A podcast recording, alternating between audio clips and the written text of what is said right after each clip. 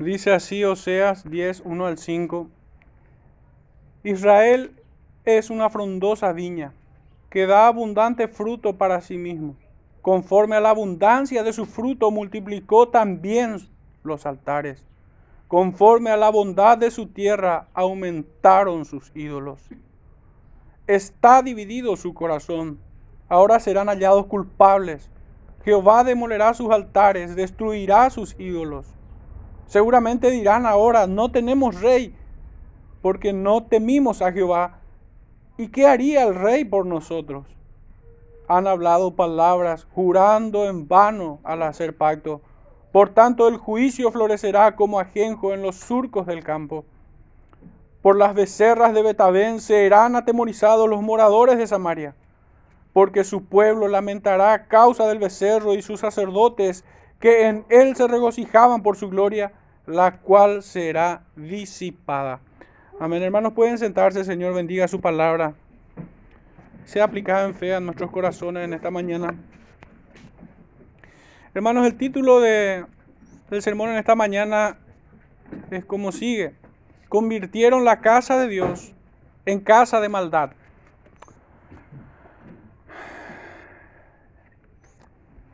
Y es notable cómo esto puede llegar a ocurrir. Y más notable aún cómo pueda repetirse tantas veces a lo largo de la historia. Y ciertamente no soy reminario porque quise tomar de allí una pequeña muestra de cómo, cómo la casa de Dios se convierte o cómo lo convierten en casa de maldad. Nosotros cantábamos en la última estrofa del himno 14, Dios está presente. Leíamos, ilumina mi alma y feliz yo te obedezca. Haz que así tú en mí seas reflejado y tu amor probado. Y quise tomar esto de ejemplo porque ciertamente en muchas congregaciones, muchas de ellas en las cuales tuve la desgracia de haber pasado por sus puertas, se preocupaban más de cómo se afinaba. Y no que esto esté mal, ciertamente hay que cuidar cada detalle y buscar servir al Señor diligentemente. Y en la mayor de nuestras capacidades en el mayor esfuerzo de, las capacidades con las cuales fuimos dotados. Pero hermanos, solamente preocuparnos en la afinación de lo que cantamos y no preocuparnos por si estamos cantando, ofreciendo frutos de labios que confiesan su nombre con sincera devoción y no meras palabras. Allí es donde se corrompe la adoración. Pensemos en lo que el apóstol Pablo había escrito, que sus hijos, parafraseando un poco la idea del apóstol, decía, somos cartas abiertas, leídas por todos. Y qué error tan grande es descuidar aquello que nosotros ofrecemos como sacrificios de alabanzas. Qué trágico es preocuparnos en la afinación de nuestras voces cuando nuestros corazones no están afinados a las palabras que confesamos. Pensemos cuán grande declaración hacemos. Ilumina mi alma y feliz yo te obedezca. Y feliz yo te obedezca. Haz que así tú en mí seas reflejado y tu amor probado esto que es tan dulce al oído nuestro pudiera ser muy amargo cuando demos cuenta de lo que hemos dicho en aquel día, si no es verdad. Porque el Señor nos advierte en su palabra que daremos cuenta de toda palabra que salga de nuestra boca. No solo el que dirige, sino todos quienes participan en esto. Y bueno, esa es una muestra de, de cómo aquella Israel se desvió hay una cita en el libro del profeta Ezequiel que me gustaría traer un poco para iniciar nuestro sermón. Ezequiel capítulo 15, versículos, los primeros versículos dice, vino a mí palabra de Jehová diciendo, Hijo de hombre, ¿qué es la madera de la vid más que cualquier otra madera? ¿Qué es el sarmiento entre los árboles del bosque? ¿Tomarán de ella madera para hacer alguna obra? ¿Tomarán de ella una estaca para colgar en ella alguna cosa? He aquí, es puesta en el fuego para ser consumida. Por sus dos extremos consumió el fuego y la parte de en medio se quemó. ¿Servirá para obra alguna? He aquí que cuando estaba entera no servía para obra alguna. ¿Cuánto menos después del fuego, después de que el fuego la hubiere consumido y fuere quemada? ¿Servirá más para obra alguna? Por tanto, así ha dicho Jehová al Señor, como la madera de la vid entre los árboles del bosque, la cual di al fuego para que la consumiese, así haré a los moradores de Jerusalén. Y pondré mi rostro contra ellos, aunque del fuego se escaparon. Fuego los consumirá. Y sabréis que yo soy Jehová cuando pusiere mi rostro contra ellos.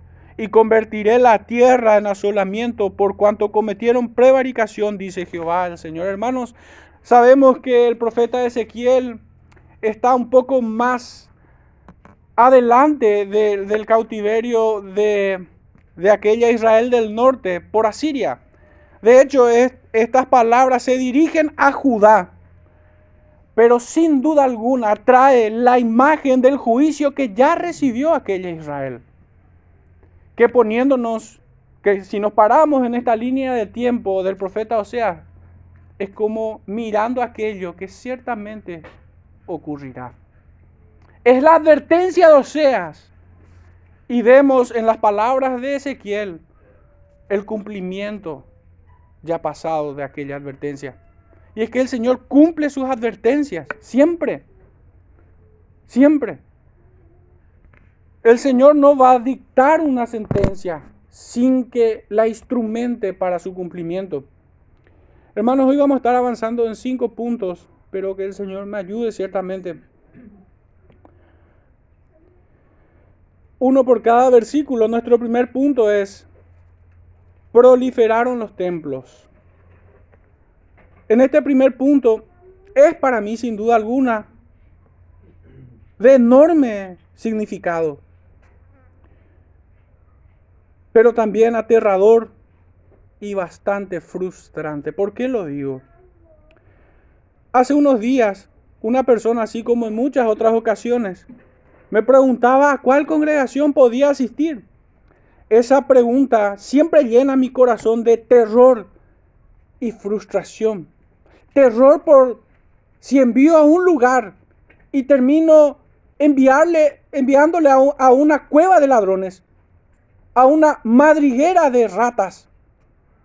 Me provoca terror ciertamente, pero también me causa frustración el no tener en mente una congregación a donde enviar.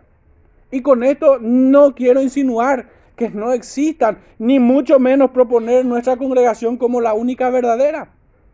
No quiero equivocarme al modo que lo hizo Elías. No de ninguna manera. Tampoco estoy invocando un espíritu sectario, sino que sencillamente no conozco. Por eso me causa terror y frustración.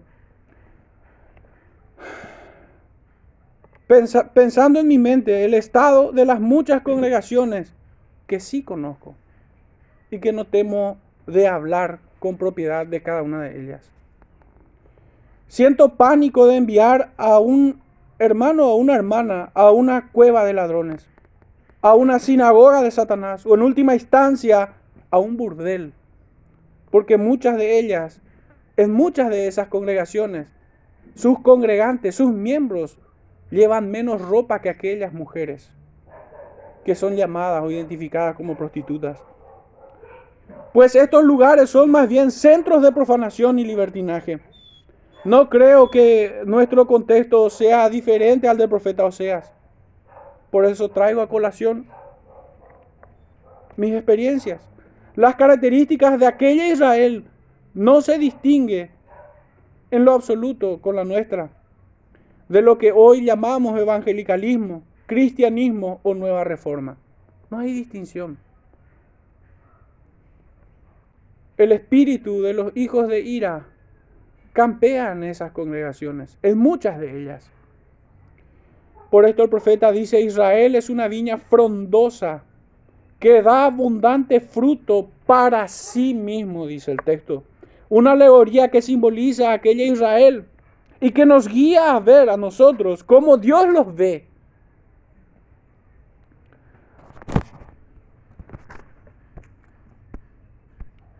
El profeta Isaías en el capítulo 5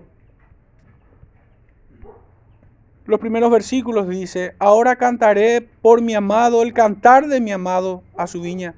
Tenía mi amado una viña en una, en una ladera fértil. La había cercado y despedregado y plantado de vides escogidas. Había edificado en medio de ella una torre y hecho también en ella un lagar. Y esperaba que diese uvas y dio uvas silvestres. Ahora pues, vecinos de Jerusalén y varones de Judá, juzgad ahora entre mí y mi viña ¿Qué más se podía hacer a mi viña que yo no haya hecho en ella? ¿Cómo, cómo esperando yo que diese uvas ha dado uvas silvestres? ¿O mostraré pues ahora lo que haré yo a mi viña? Le quitaré su vallado y será consumida, aportillaré su cerca y será hollada. Ciertamente esta es la forma en la que el Señor ve a aquella Israel, pero que no es diferente a la forma de cómo ve a su iglesia hoy en día. De hecho, que en el Evangelio de, Juan, en el capítulo 15, tenemos una misma alegoría para referirse a la iglesia. Dice en Juan capítulo 15, yo soy la vid verdadera y mi padre es el labrador. Todo pámpano que en mí no lleva fruto lo quitará y todo aquel que lleva fruto lo limpiará para que lleve más fruto. Ya vosotros estáis limpios por la palabra que os he hablado. Permaneced en mí y yo en vosotros, como el pámpano no puede llevar fruto por sí mismo, sino que si no permanece en la vid, así tampoco vosotros, si no permanecieseis en mí. Yo soy la vid, vosotros los pámpanos. El que permanece en mí y yo en él, éste lleva mucho fruto, porque separados de mí nada podréis hacer. El que en mí no permanece será echado fuera como pámpano y se secará y los recogen y los echan en el fuego y arden. Si permanecéis en mí y mis palabras permanecen en vosotros, pedid todo lo que queréis y os será hecho. En esto es glorificado mi Padre, en que llevéis mucho fruto y seáis así mis discípulos. Hermanos, es la misma alegoría para, para referirse a, a sus discípulos. Y aún hoy a todo aquel que está en Cristo, que está en Él. Pero acá nosotros tenemos elementos claros para distinguir quiénes son verdadera viña y quiénes serán hollados, así como vemos la misma sentencia en el profeta Isaías, también vemos aquí, que serán echados, serán cortados y serán echados en el fuego. Son aquellos que no permanecen en su palabra, son aquellos que desechan su voluntad y que en definitiva están muertos, secos espiritualmente. Estos serán cortados. Así Israel y también la iglesia es representada como una viña. Aquella Israel era próspera en todas las esferas de la nación, en lo económico, político y aún en, el ámbito territorial con los pueblos vecinos se sentían prósperos y poderosos. De hecho, esta alegoría los compara con una viña frondosa. Pero, esto, pero este pueblo tenía un corazón egocéntrico, orgulloso y egoísta. Al punto de desplazar a Dios como el único que debía sentarse en el trono de sus corazones. Y se proponen ellos a sí mismos como el único interés de su propia existencia. Por esto digo egocéntricos. Y esto obviamente los lleva a una conducta orgullosa y egoísta. Por eso los acusa diciendo, el profeta no oculta su pecado, sino que dice que ellos siendo una viña frondosa, y que tenían y que da abundante fruto, lo usaban para sí mismos, para saciarse ellos mismos. Y la escritura lo condena ampliamente en muchos textos, pero tan solo voy a tomar uno en el Evangelio de Lucas capítulo 12. Versículo 21 dice, Así el que hace para sí tesoro y no es rico para con Dios. Estos son necios. De hecho, el texto anterior dice, pero Dios le dijo necio. Necios son aquellos quienes utilizan las bondades que Dios les concede en su bondad, en su misericordia, para gastar en sus propios deleites. La verdadera religión sirve al Dios verdadero sin reserva. En cambio, toda deformación de la misma se desvía hacia la autocomplacencia. Es decir, que deja de ser un adorador para convertirse en un hedonista, en un idólatra. Repito el concepto, hermanos.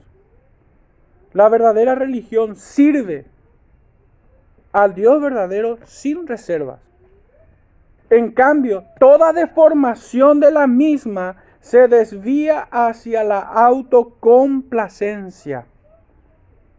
Es decir, que deja de ser un adorador para convertirse en un hedonista, en un idólatra. Israel en su ingratitud no dio gracias a Dios que lo había, que que lo había prosperado. Y aún peor, se sirvió de sus bondades para pecar contra él insolentemente. De hecho que esto no es nuevo. En, en, el capítulo 2 de nuestro libro, versículo 8, decía, y ella no reconoció que yo le daba el trigo, el vino y el aceite, y que le multipliqué la plata y el oro que ofrecían a Baal. Claro, explícito está esto. En el capítulo 8, verso 4, habíamos leído también que ellos establecieron reyes, pero no escogidos por mí. Constituyeron príncipes, mas yo no lo supe. De su plata y de su oro hicieron ídolos para sí, para ser ellos mismos destruidos. Y más adelante en el capítulo 12 vamos a estar tocando, capítulo 12, verso 8. Dice, Efraín dijo, ciertamente he enriquecido, he hallado riquezas para mí. Nadie hallará iniquidad en mí, ni pecado en todos mis trabajos. Por último, capítulo 13, verso 6 dice, en sus pastos se saciaron y repletos se ensoberbeció su corazón. Por esta causa se olvidaron de mí. No pocas veces, hermanos, la escritura misma nos muestra cuán peligroso es el amor al dinero. De hecho, que nos separa de Dios. Y es la raíz de toda amargura, la escritura nos dice, nos enseña. Y qué notable es que hoy las congregaciones tengan un evangelio de prosperidad. Y aunque no quisieran reconocer que su teología está enmarcada en esta patética corriente, es lo que ofrecen, hermanos. Es lo que ofrecen muchas congregaciones hoy. Ofrecen comodidad, confort, brillo, espectacularidad. Todo tiene que ser de lo más caro. Todo tiene que brillar. Prometen prosperidad.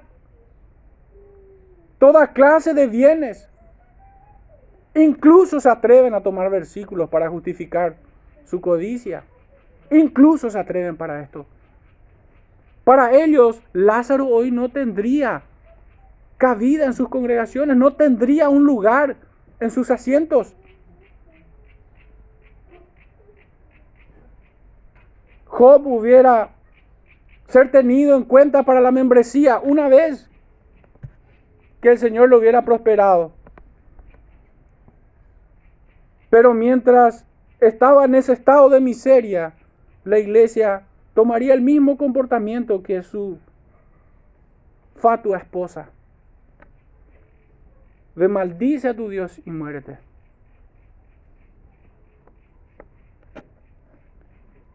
El Señor también acusa a aquellos que cuando llega uno con anillo de oro le hacen pasar adelante.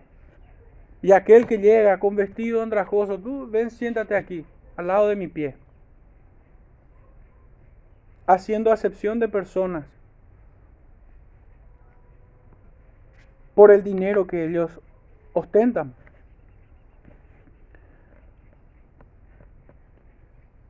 Por ello el profeta sigue diciendo, conforme a la abundancia de su fruto multiplicó también los altares, conforme a la bondad de su tierra aumentaron sus ídolos.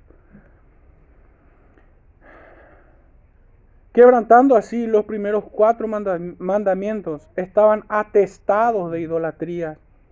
En términos de pureza, sus altares no eran más que letrinas infecciosas. Así es que no es difícil entender por qué buscaban dioses que le ofrecían toda clase de placeres y de prosperidad. Pero ¿no es acaso el mismo ofrecimiento que hoy escuchamos en los púlpitos? ¿No es acaso el cristianismo un menú a la carta? ¿No buscan en una congregación aquello que se ajusta a su, al, al capricho de su incircunciso corazón? egocéntrico, orgulloso y egoísta? ¿Cuán relevantes son las palabras del profeta para nosotros? Pudiéramos preguntarnos y no sencillamente poner la mirada arriba, sino introspectivamente hacernos la pregunta, ¿a qué venimos? Y si podemos responder a esa pregunta, ¿cómo venimos?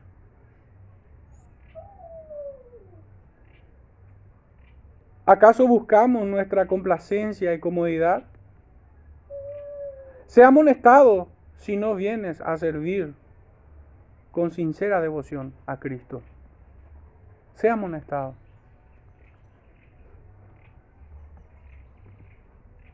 Los pecados de Israel se multiplicaron conforme ellos iban haciendo a un lado a Dios. Pensemos por un momento si todo aquello en lo que el Señor nos prospera es rendido para su gloria. Si todo lo que hacemos realmente glorifica su nombre. Nuestro segundo punto es corazones divididos. Tocante al verso 2. Y antes de, de leer el texto quisiera ir al profeta Isaías nuevamente. En el capítulo 29, versículo 13 dice, dice pues el Señor, porque este pueblo se acerca a mí con su boca y con sus labios me honra, pero su corazón está lejos de mí y su temor de mí no es más que un mandamiento de hombres que les ha sido enseñado. Hermanos, tenemos la misma enseñanza, o mejor dicho, la misma exhortación en el Evangelio de Mateo capítulo 15, versos 7 al 9. Donde el Señor les dice, hipócritas, bien profetizó de vosotros Isaías cuando dijo, este pueblo de labios me honra, mas su corazón está lejos de mí, pues en vano me honran enseñando como doctrinas mandamientos de hombres. Hermanos, esto es lo que de manera imprecisa muchos llaman legalismo. El Señor los llama hipócritas. Que enseñan como mandamiento de hombres. Que enseñan mandamientos de hombres como si fueran de Dios. Pero hermanos, que no se confunda la mente de nadie.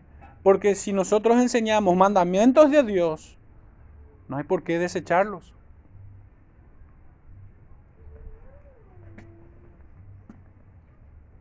Estos que tienen corazones divididos y que abarrotan aquellos templos, el cual hemos hecho mención en el primer punto, son aquellos que intentan servir a dos señores, a Dios y a Satanás. Y muchos dirían, por si las dudas.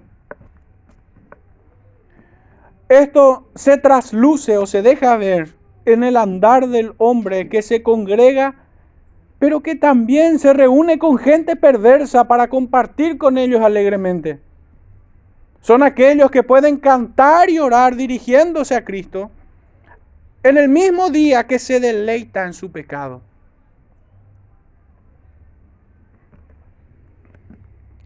Y su arrepentimiento no es más que un remordimiento de conciencia. Es apenas algo que le incomoda por un momento, pero no hay verdadero dolor por el pecado. Como vemos en el Salmo 51 en la persona del rey David. En el libro de Primera de Reyes, capítulo 18, versículos 21 leemos. Y acercándose Elías a todo el pueblo dijo, ¿hasta cuándo claudicaréis vosotros entre dos pensamientos? Si Jehová es Dios, seguidle. Y si Baal, id en pos de él. Y el pueblo no respondió palabra. Hermanos, sabemos obviamente que adorar o servir a Baal es algo horrendo, es algo digno de condenación. Pero peor que eso es intentar servir a Dios y a los Baales. es un ser aún más perverso que un adorador de Satanás. Estoy hablando del hipócrita, de aquel a quien el Señor les llama hipócrita. Porque no solo que adora al malvado, al maligno, sino que a eso le suma el querer burlar a Dios. El querer burlar al Espíritu Santo. Por eso es un ser aún más perverso, el hipócrita, que el satanista. El profeta Sofonías en el capítulo 1, verso 5 dice, y a los que sobre los terrados se postran al ejército del cielo, y a los que se postran jurando por Jehová y jurando por Milcom. ¿Ven que no es cosa muy loca esto que, que decimos? de que hay gente que es capaz de invocar el nombre de Jehová y el de Milcom.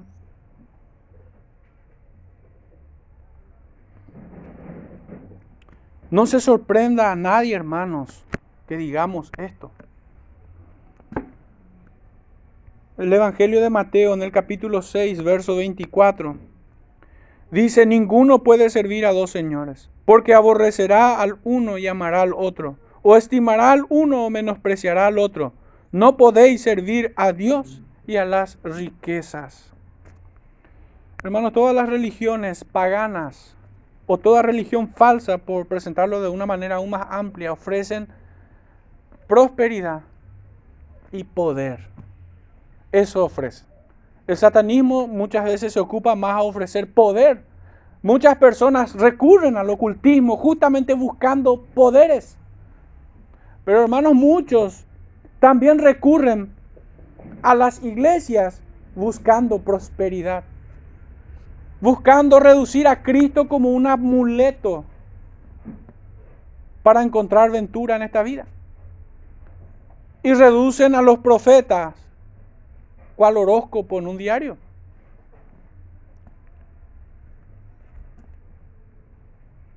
Pero el texto claramente nos dice que no se puede servir. En realidad no sirven a uno ni no sirven a Dios de ninguna manera,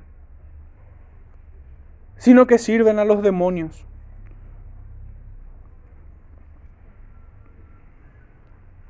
Santiago capítulo 1 verso 8 dice, el hombre de doble ánimo es inconstante en todos sus caminos. Y en el 4.4 Oh almas adúlteras, ¿no sabéis que la amistad del mundo es enemistad contra Dios? Como, como si Santiago estuviera lidiando con algunos cristianos torpes y estupidizados, pensando que pueden ir a la iglesia y después pueden ir a una bodega. Como si pueden estar en la congregación de los santos, en la comunión de los santos y después estar en la reunión de perversos tolerando conversaciones corruptas, corrompidas.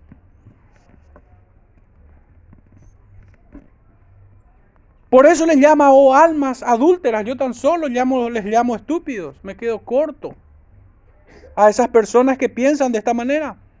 ¿No sabéis que la amistad del mundo es enemistad contra Dios? Cualquiera pues que quiera ser amigo del mundo se constituye enemigo de Dios.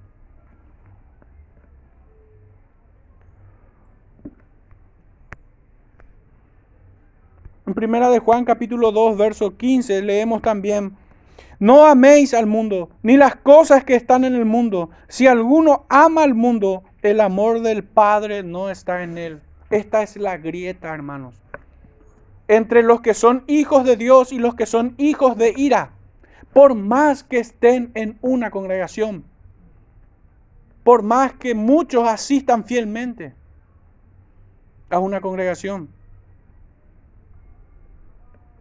Y lo presento de esta manera, hermano, no sea que alguno de nosotros se engañe practicando una religión a modo de un placebo que nos haga creer en esta vida que somos hijos de Dios y que hemos escapado de la condenación eterna, pero despertemos en la llama de nuestra condenación. Por eso lo presento de esta manera.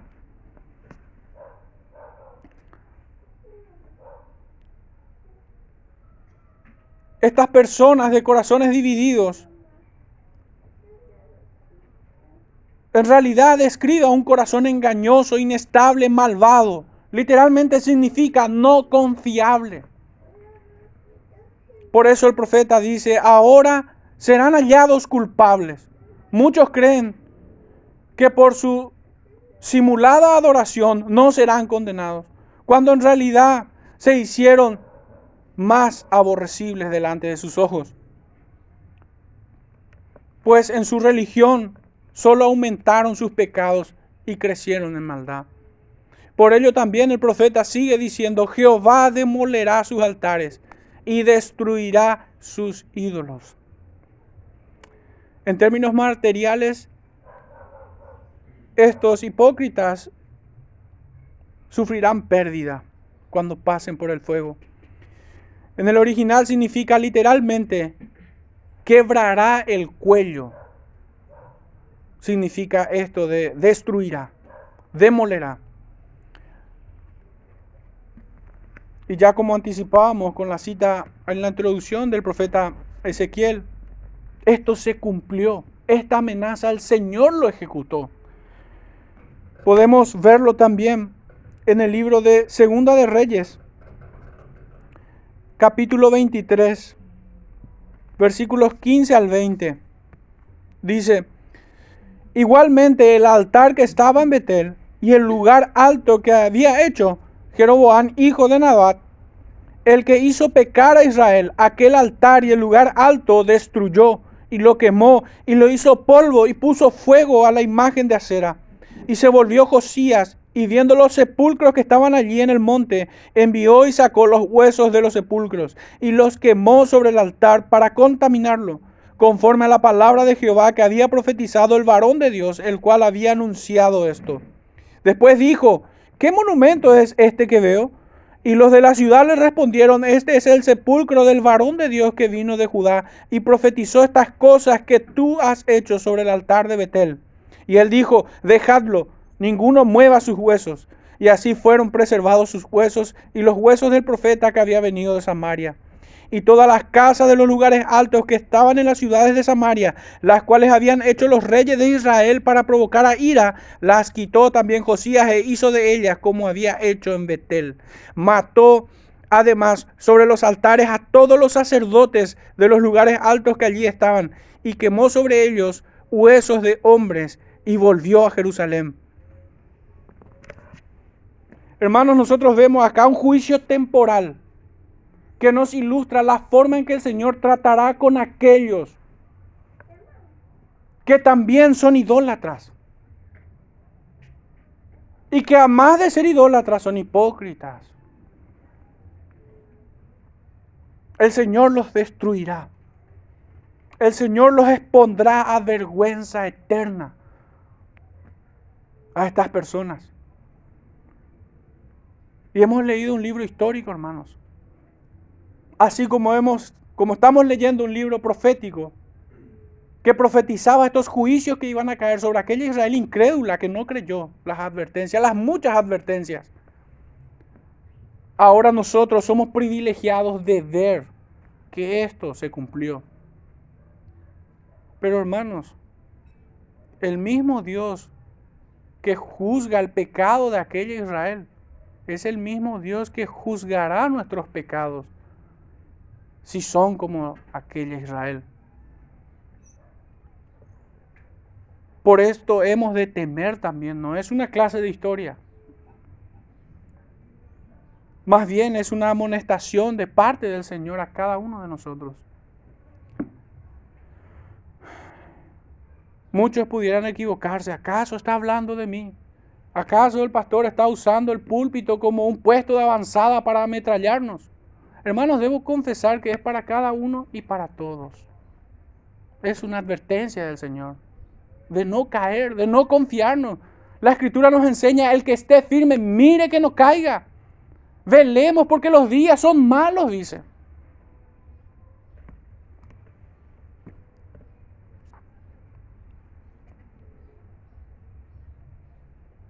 La sentencia es esta, ahora serán hallados culpables, dice el profeta. Jehová demolerá sus altares, destruirá sus ídolos. El Señor ciertamente hará tragar su orgullo a cada idólatra en su momento. Así cumplió su amenaza y ejecutó su sentencia y aplicó su castigo. Hermanos, todo idólatra que se conduce a su condenación posee un corazón dividido.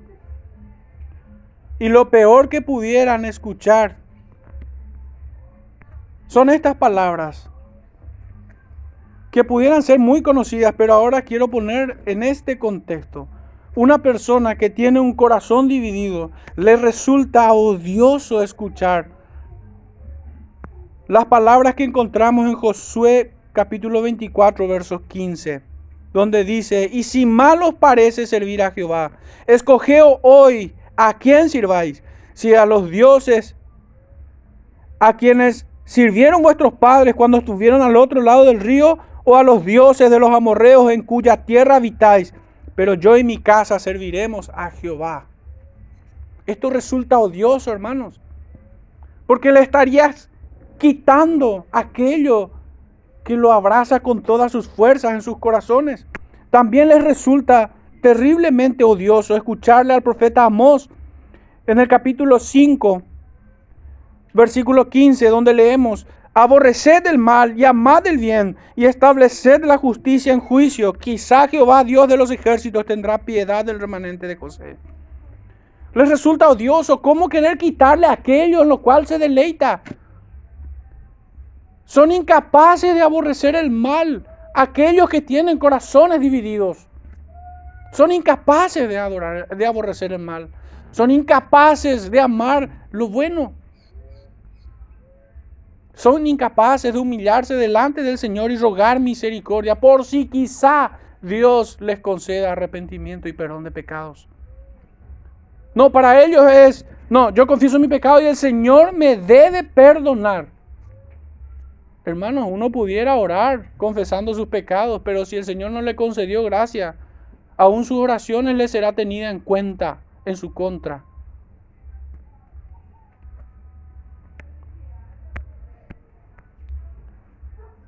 El profeta Isaías en el capítulo 1, verso 16 dice, Lavaos y limpiaos, quitad la iniquidad de vuestras obras de delante de mis ojos, dejad de hacer lo malo Aprended a hacer el bien, buscad el juicio, restituid al agraviado, haced justicia al huérfano, amparad a la viuda.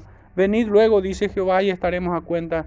Si vuestros pecados fueren como la grana, como la nieve, serán emblanquecidos. Si fueren rojos como el carmesí, vendrán a ser como la blanca lana. ¿Acaso, hermanos, acá nosotros debemos ver que es por medio de las obras que el Señor nos va a perdonar. No, hermanos. Estas palabras del profeta Isaías están dichas en el mismo espíritu en que el Señor prueba al joven rico, que se jactaba de, cumplir los mandamientos del Señor. Entonces el Señor toca su corazón y le dice, ve y vende todo lo que tiene y dáselo a los pobres. Y luego sígueme. Y luego ven y sígueme. ¿Era Él realmente Dios para, para, para este joven? ¿Era Cristo su Señor? ¿O eran las riquezas?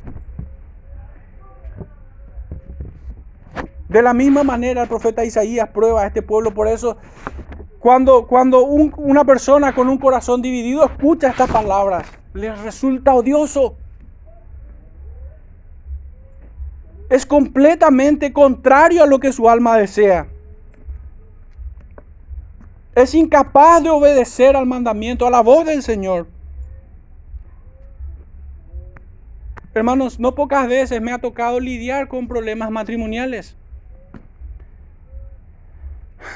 Y por lo general el consejo es tan solo un versículo, hermanos. El Señor concede gracia en los matrimonios, ciertamente, y pueden obedecer a este mandamiento. Pero quienes tienen corazones divididos en sus propios matrimonios, hermanos, no pueden escuchar este versículo. Y es el que leemos en Efesios 4:31. Quítese de vosotros toda amargura, enojo, ira, gritería, maledicencia y toda malicia. Quítese, dice. Quítese. ¿No puedes hacerlo? ¿Te resulta odioso, cargoso, imposible? La pregunta sería, ¿careces del Espíritu de Dios? Por eso te resulta imposible. Hermanos, yo creo que en la gran mayoría de los problemas que se pudieran dar en la familia y no tan solo en el matrimonio, aquí tenemos el antídoto. Y es quítese. Es un imperativo, es una orden. Al momento, ya. ¿Lo has escuchado ahora? No, pero yo tengo mi carácter. ¿Qué me importa tu carácter? ¿Acaso eso va a atenuar la sentencia o el martillo de Dios que caerá sobre tu cabeza en aquel día? ¿Quién podrá arguir en su defensa?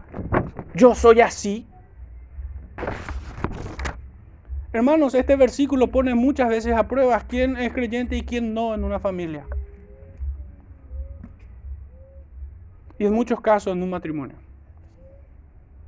Y no pocos matrimonios se han destruido porque no han podido hallar la gracia para obedecer este mandamiento del Señor. Nuestro tercer punto, palabras fingidas. Si bien muchos fingen, devoción al cantar y orar congregacionalmente en muchos lugares, así como muchos pueden exponer sus profundas conclusiones teológicas, pero ni por asomo se reflejan en sus vidas. De la misma manera, aquí fingen o fingieron aquellos israelitas, pero en un sentido aún más patético. ¿En qué sentido? Acá ya no es la exultación o, o, la espectacularidad de su canto congregacional, de sus oraciones tan sensibles o de sus exposiciones tan profundas. No, esto es, eh, su hipocresía es un poco más patética, su fingimiento. ¿Por qué? Porque su fingimiento es, es acerca de su arrepentimiento. De hecho, el profeta se anticipa al discurso victimista y autoindulgente que se oye con seguridad de los hipócritas acostumbrados a lamerse sus heridas. Fíjense cómo dice el profeta. El profeta dice en el verso 3, seguramente dirán, no tenemos rey porque no temimos a Jehová. ¡Wow! ¡Cuánta piedad de aquellos que van a decir esto! Y hasta ahora que se vienen a arrepentir. Pero hermanos, les delata la pregunta que se harían a renglón seguido. Dice el texto, ¿Y qué haría el rey por nosotros? Recordemos, hermanos, el pecado de estos hombres. Solo se pueden centrar en sí mismos. Todos los frutos con el que el Señor le fue favorecido, le fue favorecido en el Señor, lo usaron para sí mismo. Y acá no cambia, su corazón es el mismo. Se enfocan una vez más. Si nosotros nos vamos a ese cuadro que encontramos en Lucas capítulo 16, de Lázaro y el rico, aquel hombre ni bien despierta en la llama de su condenación, ¿acaso se arrepiente? ¿Acaso da gloria a Dios y acepta la justicia divina? No, tengo sed. Ni en el infierno mismo deja de pensar en sí mismo. Ni aún allí.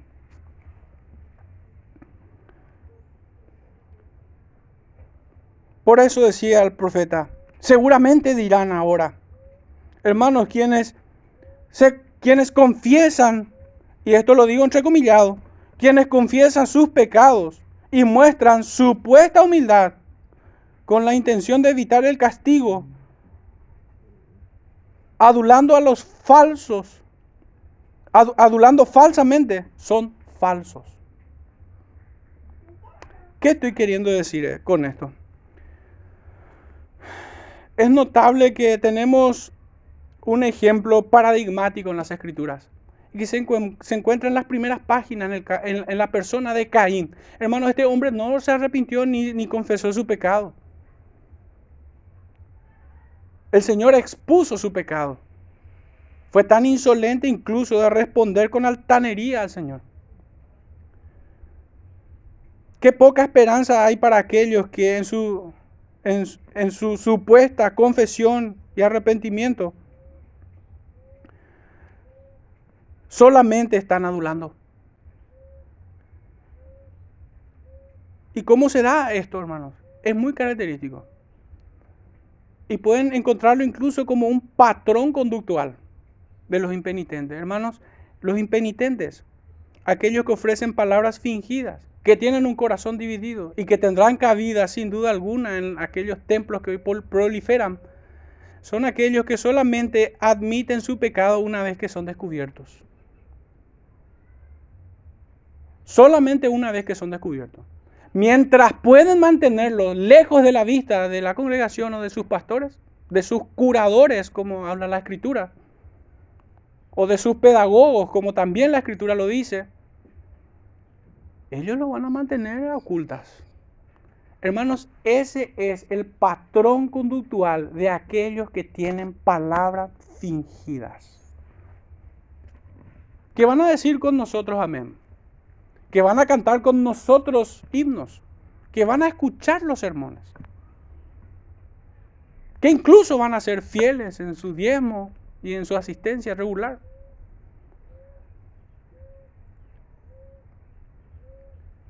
Pero si su conducta es como esta, solamente hemos escuchado palabras fingidas. Pero muchos pudieran decir, no, pero el caso de David, David después de que fue descubierto recién confesó y se arrepintió. O pudieran traer también a Abraham. Yo diría, qué atrevimiento. Si tan solo alcanzaran el 10% del arrepentimiento de estos hombres, no osarían en traer sus nombres para excusarse. En ellos, en David y en Abraham, no se ve un modus operandi, no se ve un patrón conductual de que tan solo reconocen sus faltas siempre que son descubiertos. No, no vemos eso en las escrituras. No es lo mismo, no, no, no califica siquiera para atender su argumento.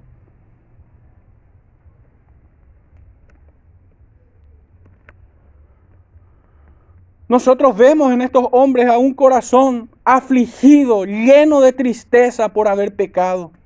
Su arrepentimiento fue mayor que su pecado. Por esto no pueden arguir de, de tal forma debieran golpear sus bocas y traen a estos hombres como excusa para justificar sus impenitencias. Hermanos, el creyente es auxiliado por el Espíritu Santo.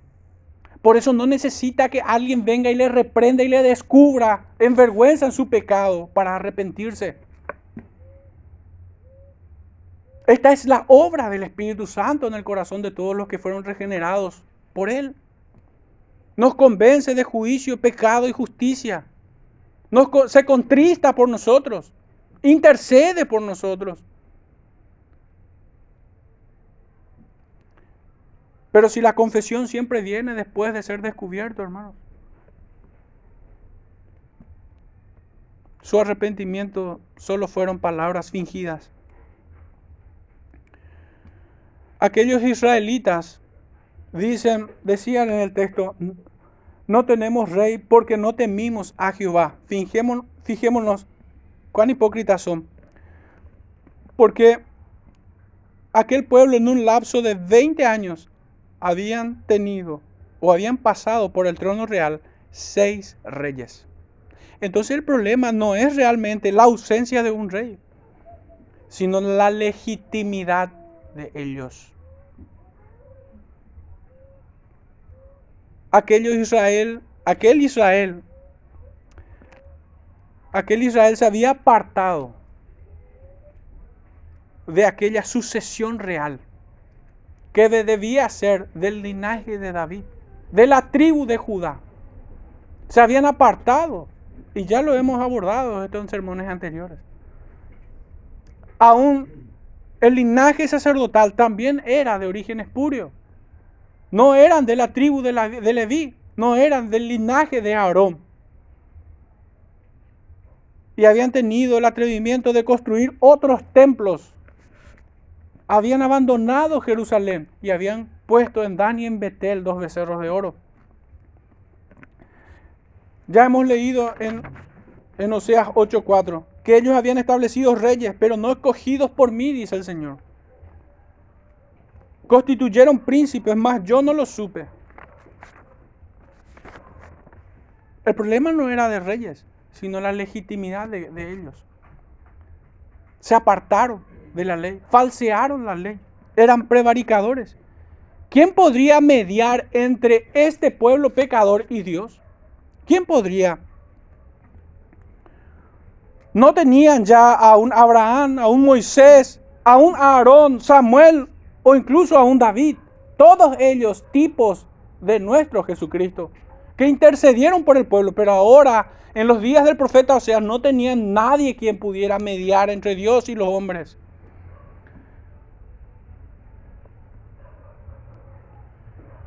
Y queda clara la prominente característica de conducir todas las cosas a su propio beneficio, porque una vez más hemos de notar en esta pregunta su egocentrismo. ¿Qué haría el rey por nosotros? Eso era lo que realmente les preocupaba. Aún en su arrepentimiento ellos se ellos consideran que lo verdaderamente importante son ellos otra vez. Ellos mismos. No es satisfacer la justicia de Dios. No es estar a cuenta con Él y estar en paz con Él. No. Ellos estar bien. Eso es lo importante. Por eso encontramos palabras fingidas en este pueblo, que el profeta se anticipa a decirlos.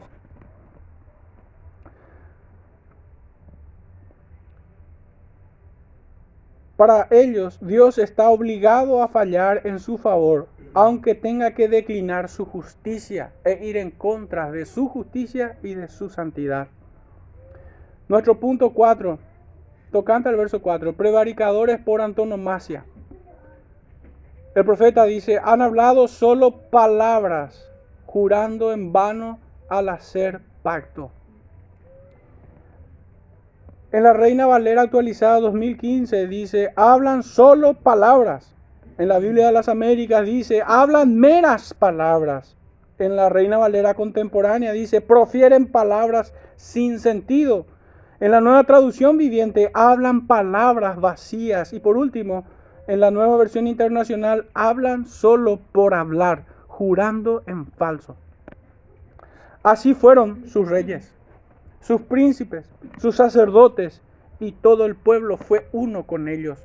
Ellos tuvieron los líderes que merecían. El pueblo no fue inocente, no fue víctima de aquellos hombres, fueron uno con ellos.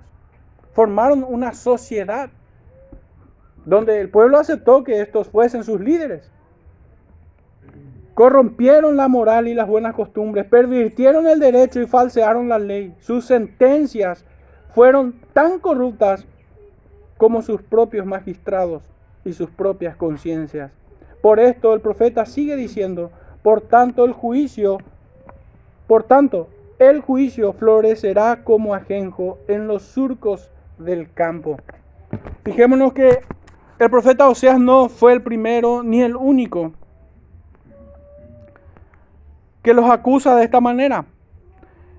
El profeta Amós en el capítulo 5, verso 7 dice, los que convertís en ajenjo el juicio y la justicia la echáis por tierra.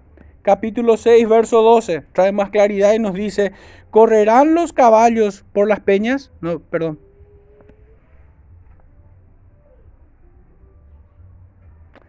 Tomé mal la cita. El profeta Isaías, capítulo 5, verso 7 dice, Ciertamente la viña de Jehová de los ejércitos es la casa de Israel y los hombres y los hombres de Judá planta deliciosa suya. Esperaba juicio y he aquí vileza, justicia y he aquí clamor.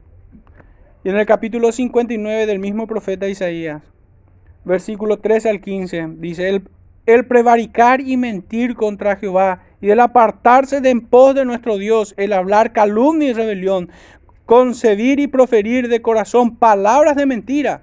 Y el derecho se retiró y la justicia se puso lejos, porque la verdad tropezó en la plaza y la equidad no pudo venir.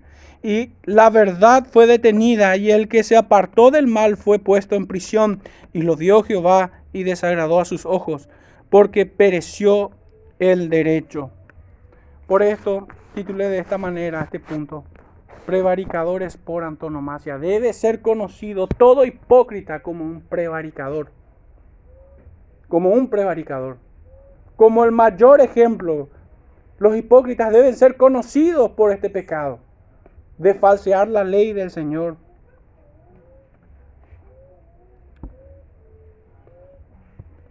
La versión Reina Valera contemporánea traduce esta porción. Eso que llaman justicia, entre comillas, abunda como el ajenjo. En la nueva traducción viviente, así que la injusticia brota en medio de ellos como hierbas venenosas. La nueva versión internacional, por eso florecen los pleitos como la mala hierba. En el original, hermanos, este sustantivo ajenjo significa veneno, ponzoña, hiel y amargura.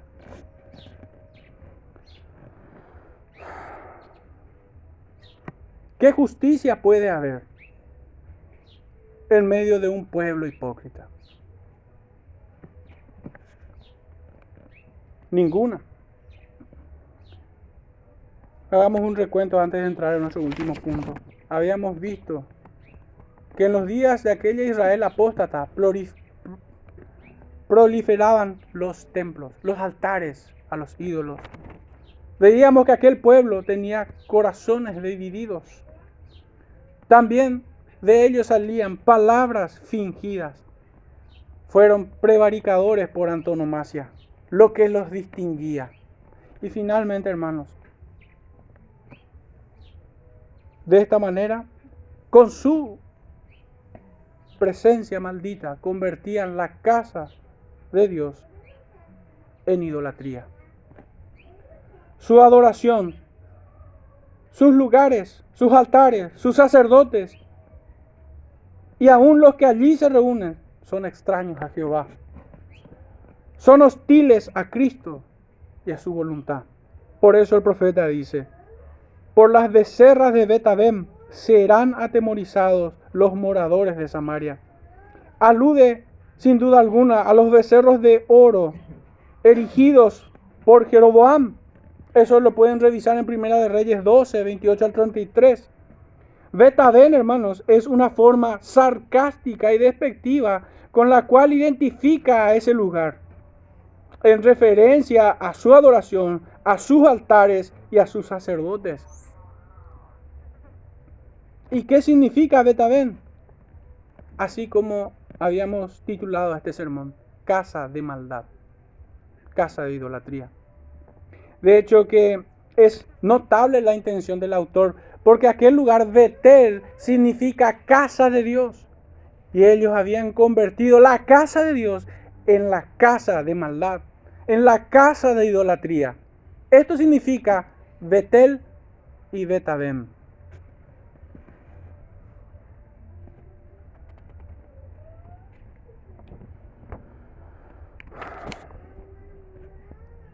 Samaria, quien fuera la capital del reino del norte,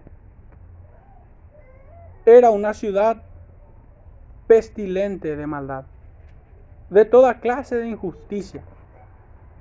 Cuando el profeta toma aquí esta palabra, sacerdote, que nosotros la leemos en nuestro, en nuestro idioma, en realidad es en el original una, una palabra prestada de otros idiomas para identificarlos como ministros idólatras. Este es su significado. Por esto el profeta dice, su pueblo la lamentará a causa del becerro y sus sacerdotes, esto significa, y sus ministros idólatras, que en él se regocijaban por su gloria, la cual será disipada. Su religión no era más que idolatría. Esto queda claro, hermanos. Aunque seamos hábiles en articular palabras, no serán más que palabras fingidas que salen de corazones divididos y que son rendidos en templos paganos.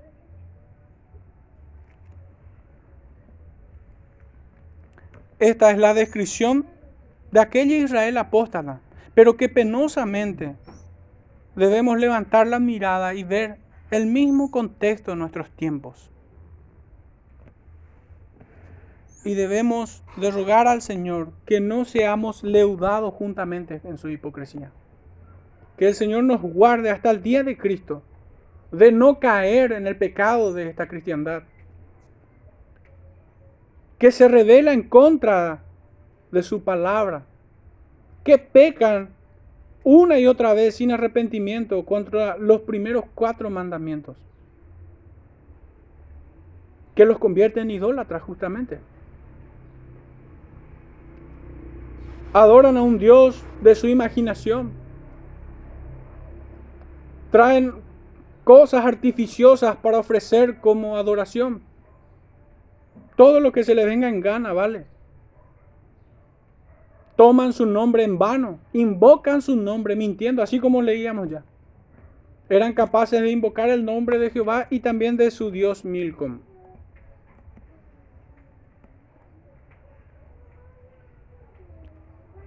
Estos son, esta es la clase de pueblo que vemos, que son capaces de apartar días santos. Si a ellos les parecen bien, ¿Por qué hoy no puede ser el Día del Trabajador? Que el Día del Señor nomás es. También puede ser rendido a los trabajadores. También puede ser el día de cualquier cosa. Por un lado, corrompen el mandamiento y por otro lado lo desprecian. No, no les alcanza por eso requieren de días santos. Ellos necesitan apartarse de la obediencia sincera a su Creador. Y lo digo en estos términos, su Creador. Porque esta ley fue dada en la creación. Dios apartó un día para sí. No es un mandamiento para la religión judía, para los israelitas, nada más. No, es para todo hombre. Sea profesante o sea ateo. El mandamiento es también para él. Y cualquiera que va en contra de esto, peca contra su alma. Pero hermanos, nosotros no podemos colar el mosquito y no el camello. Y viceversa. Debemos nosotros también examinarnos de cómo venimos, a qué venimos, cómo venimos. Y al salir de aquí, ¿a dónde nos vamos? ¿Y a qué nos vamos? Recordemos que el Señor apartó un día, no una hora, no dos, ni cuatro. Apartó un día. Y nosotros no podemos tomar algo que no es nuestro. No podemos. En fin, hermanos, pensemos y reflexionemos en esta imagen que tenemos de esta nación de Israel, que convirtió la casa de Dios en casa de maldad, en casa de idolatría. Que el Señor nos ayude a huir de, de los pecados vistos en aquel pueblo y que hoy vemos también en toda nuestra cristiandad. Oremos hermanos dando gracias.